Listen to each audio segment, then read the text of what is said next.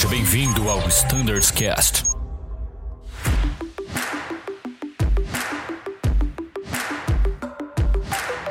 Fala pessoal que nos escuta no Standards Cast, sejam bem-vindos. Estamos começando mais um episódio. E hoje estamos aqui com o pessoal de Flight Standards da frota 737 para falar da nossa frota cargueira, alguns pontos muito interessantes, um trabalho que foi feito, né, um trabalho de é, instrução né, a respeito de engine malfunctions.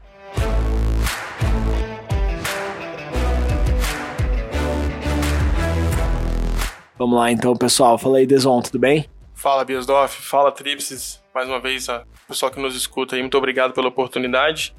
Esse é um trabalho muito bacana, como você falou, muito bem conduzido aqui pelo time de Standard. É um fechamento, né, do segundo comunicado que vai sair agora. Um trabalho conduzido com muita, muita competência pelo Trips. E a gente passa aqui pro Trips, né, para trazer pra gente um pouco sobre esse, esse assunto. Maravilha. Fala aí, Trips, tudo bem contigo? Seja bem-vindo. Bem Boa tarde, Besdorf. Boa tarde, Deson. Agradecer as palavras do Desontini. Foi realmente um trabalho muito legal. É, a gente identificou, através dos stories de sessão de simulador e de retorno dos instrutores, que estava havendo um, uma dificuldade no diagnóstico de engine malfunctions.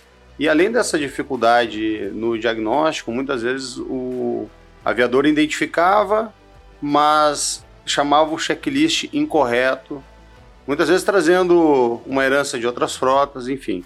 Então a gente fez esse comunicado, é um FS Update na verdade, ele é bem extenso, foi dividido em duas partes, tá? A primeira parte dando um breve histórico, falando dos indicadores, é, quais são os indicadores primários e secundários do nosso motor, né?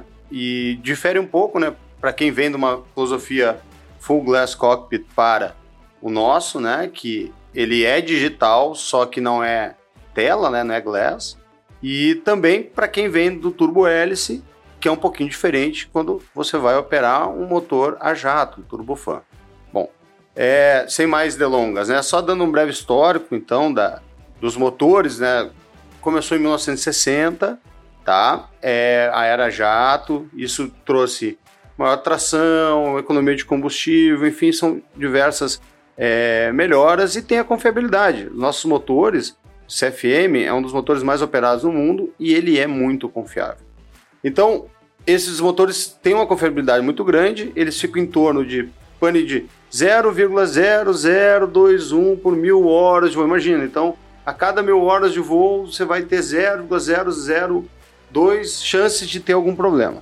Mas, quando a gente tem esse problema, a gente tem que saber identificar e tem que saber responder da forma correta. E aí, como eu falei antes, muitas vezes as pessoas é, confundem algumas atitudes e confundem o diagnóstico de um malfunction. Então, o nosso motor está com problema. O que, que é? É um stall, surge, ele está tendo severe damage. Então, saber identificar. E esse trabalho foi muito legal porque a gente pôde conversar, eu para mim que estou chegando e o Deson que já está há mais tempo, e algumas coisas que a gente chega a conclusão que a Boeing ela, ela tem essa política de fabricante de chegar e dizer não, gente, calma. Primeiro analisa o cenário, voa, navega, comunica, beleza. Tem memory item, tem. Pô, executa. Você está acima de uma altitude de segurança, executa os memory items. Depois você vai para o checklist. Então tudo vai da análise do aviador. Então o aviador ele tem que ter esse system knowledge, ele tem que ter esse conhecimento do sistema para poder tomar uma boa decisão e uma decisão embasada. E esse é o principal objetivo desse nosso FS Update. Né? Aqui a gente não quer ensinar nada, a gente também aprende muito, mas a gente quer alertar para alguns pontos que a gente acha importante. Tá? Exato, Trives. Pegando uma pontinha aqui né, no que você está falando, né? Então a, a, a grande é, diferença do 737 né, é a qualidade da indicação. Né? Os aviões mais modernos da Azul, os computadores identificam a grosso modo as panes para os pilotos, né?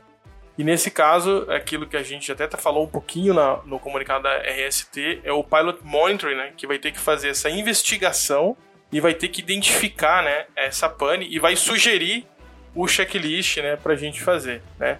Algumas panes são mais fáceis, de mais fácil identificação, como por exemplo o Engine Fire, onde você tem o Master Fire Warning, é, o Engine Overheat, onde você tem o Master Caution e a identificação, o alerta de overheat, né? Mas outras panes não. Então você tem que fazer uma parar e fazer uma análise, né? Ver o seu N1, ver o seu EGT, ver o seu N2, ver como é que está o seu fuel flow, né? Como é que está o seu oil quantity, uh, como é que a sua manete está, a sua manete está travada, a sua manete ao mexer nela, o motor está respondendo, então você tem que ir lá e mexer na manete, claro, com coordenação, quando ele ir combinando.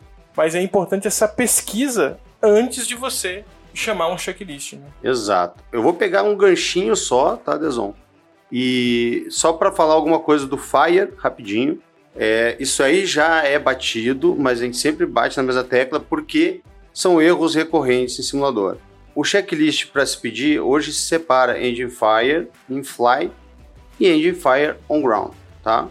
Tem diferenças, é, gr grandes diferenças entre eles, não, mas é, a Boeing pede, e tem um fótipo explicando isso, principalmente para operadores com passageiro, para manter a calma e tentar evitar uma evacuação não comandada. Tá? Então esse é o principal objetivo de se separar o Endfire e Endfire on Ground. Também pegar o gancho que a gente tem como uma manobra que a gente está treinando, Tailpipe Fire. Tailpipe Fire não vai ter indicação na cabine. É um fogo que ocorre em áreas da nacelle do motor e fora dessa nacelle em que não temos é, os loops protetores que vão nos dar indicação de fogo. Então tem o pipe fire, ele vai vir o aviso de quem? Do mecânico, vai vir o aviso do pessoal de solo. Para nossa característica de operação em Campinas, a gente opera numa área mais remota, afastada, com menos gente. Então, o tailpipe fire, ele não adianta eu seguir com memory de Fire on Ground. Não adianta eu seguir com checklist de Fire on Ground. Eu tenho que fazer as ações do checklist de Engine, Tailpipe, Fire. E o principal objetivo do Tailpipe é cortar o fluxo de combustível daquele motor e deixar o motor girando, que é o motoring, né, que se chama. Esse é o primeiro, porque eu preciso cortar o que está fazendo, alimentando meu fogo e deixar esse motor girando, né, para que o Mandar resto esse fogo embora. Vá. Mas vai embora. Do que o Deson falou, muito importante, a gente tem dicas para um diagnóstico. O é, que, que eu quero dizer com isso? Eu tenho que olhar, principalmente, se eu tenho vibração, eu tenho que olhar para o meu N1, para o meu N2, para o meu EGT. Vou dar um exemplo, tá? Bird Strike, risco aviário, é um risco que está muito presente na nossa operação. A gente já teve, inclusive, na frota um Bird Strike, decolando de Campinas, se eu não estou enganado, o Deson pode me corrigir. Quando eu tenho um bird strike, 50% dos casos de bird strike é no motor, cara. E a maioria desses casos é no pior cenário possível, que eu tô com potência de decolagem e arremesso um pássaro para dentro ali, cara. Eu pego um pássaro com tudo, na pior condição. Então, pode ter danos nas blades, eu posso ter aumento de EGT, eu posso ter odor de queimado na cabine, porque isso vem através da bleed. E aí, a partir do bird strike, eu vou pegar e vou olhar os meus parâmetros para saber, bom, eu tive um bird strike, legal. Teve damage? Tem vibração. Opa, então provavelmente eu tive problema nas minhas blades. O meu EGT tá lá em cima. Nossa, provavelmente teve algum dano nesse motor. Então, a situação vai me dirigindo e eu tenho que fazer essas perguntas para saber, eu tenho vibração? Não, não tenho. Opa, se eu não tenho vibração, então já não é. Eu tenho é, um, um loud bang, né, que é o do stall. Não, não tenho, mas está flutuando N1 N2. Pô, então não é stall, é um surge, que é menos grave. Aí eu estou atingindo o limite do motor, pô, então eu vou pro engine limit. É essas questões na frota Boeing que são um pouquinho diferentes, foi como o Desontini falou. No ATR, no Airbus, a gente tem o ECAS, a gente tem o ECAN, enfim, eu tenho um, um sistema que vai me dizer o que está acontecendo. No Boeing, não, é o aviador que vai ter que. Sim. nesse caso, é o Pilot Monitoring. Né? E essas panes, a gente tem o descritivo delas na documentação, uma curiosidade minha. É, no FCTM, né, existe uma, uma literatura sobre isso. É, esse estudo que foi feito Ele foi baseado em um estudo muito bacana feito pela FAA e as empresas aéreas em conjunto com a Boeing nos anos 90, né? E justamente para essas aeronaves que é, na geração delas ainda não possuem um, um sistema de identificação. É, e, e, esse estudo é, ele é muito interessante porque, de novo, gente, a gente não está colocando em xeque a, a confiabilidade dos motores. Né? Eles são muito confiáveis. Só que a gente tem que ter essa capacidade né, de diagnosticar o que está acontecendo. É, outra coisa, por exemplo, se eu tenho. E isso fica. Se eu leio o FCTM, ele fica claro, mas se eu tenho um engine limit, né? eu nunca devo reduzir. Eu, o, o, que, o que o checklist fala? É meio intuitivo, né? É bom senso. Eu tenho que reduzir a minha trust level, que está dizendo que, tá, que eu estou excedendo o limite daquele motor. Legal. Em qual situação que eu vou reduzir isso? Então eu tenho que estar numa altitude de segurança. Aí entra, além do System Knowledge, o Pilot Skill, entra também a consciência situacional do aviador, para saber que, pô, abaixo de 400 pés eu não, inicio, eu não vou iniciar nenhum memory item, então... E, e o próprio checklist, o próprio QRH da Boeing, em algumas situações, ele vai te fazer as perguntas. Então, eu não conheço muito as, as outras frotas, mas na Boeing ele sempre vai te dizer o choose one, né? Então ele vai dizer, olha, cara, escolhe um aqui para nós, né? O que, que você tem que fazer? Ó, você reduziu e normalizou, beleza. Toca a operação com motor reduzido. No nosso caso, do Bird Strike que a gente teve na Azul, por exemplo, o, o dano ao motor ele foi pequeno. Então os caras não precisaram cortar aquele motor. Eu não precisei ir direto para o corte do motor. Eles foram operando com motor reduzido, mas tinham aquele motor ainda em condições, porque o dano provocou dano na blade, mas com a redução da potência, a vibração diminuiu e diminuiu o stall. Então, dava para operar, aquele motor ainda tinha uma potência estava ajudando o aviador naquela situação.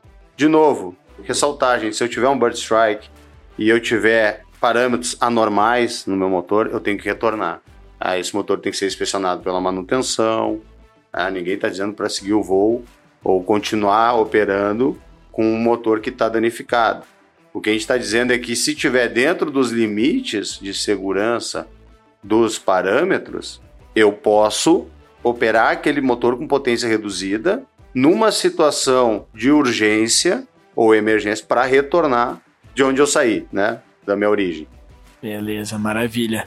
Bom, pessoal, acho que a gente cobriu bem. É, eu queria ver com vocês as considerações finais, né? O que você tem de recado para passar.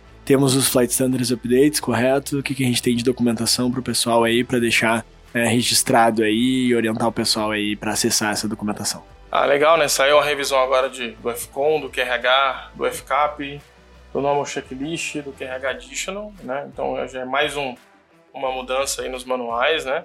Eu só tenho a agradecer, esse é meu último Standardcast, né? Então só tenho a dizer que foi uma grande satisfação estar aqui e trazer né, o Tripsis, que agora é o nosso coordenador de Flight Standard 737, né? É uma pessoa que está à altura aí do desafio, com certeza, é uma frota muito bacana, que a gente tem muito carinho e o Tribs foi escolhido exatamente pelo seu perfil, pela sua competência, né? Então, Tribs, seja muito bem-vindo.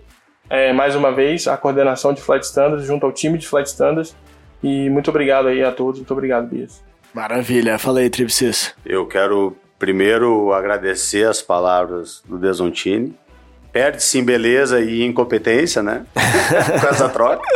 É, e ao agradecer o Desontini, eu gostaria também de reverenciar ele por ter implantado o avião junto com o comandante Reinaldo Decleva, por ter passado cinco anos e ter criado uma estrutura para que a gente possa continuar o trabalho. Então, a casa só é forte quando o alicerce é forte. Então, acho que foi um alicerce muito bem feito, um alicerce muito bem construído e eu vou tentar contribuir como eu posso né, para que a gente continue com a casa de pé e continue com a nossa frota operando, que esse é o nosso desejo. Maravilha, então. Desontini, parabéns, sucesso na elevação, bons voos e tríplices, muito sucesso aí no cargo, na coordenação.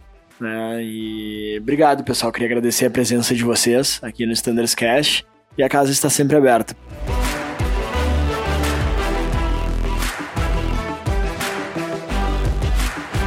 Pessoal de casa, time está à disposição para responder qualquer dúvida, para receber sugestões, uh, através do e-mail standardscast.voiazul e o e-mail de Flight Standards também.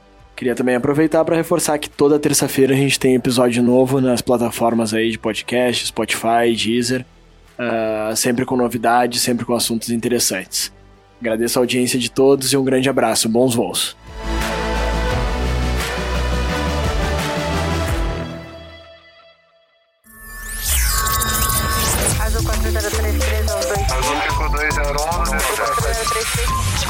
Você ouviu ao Standards Cast.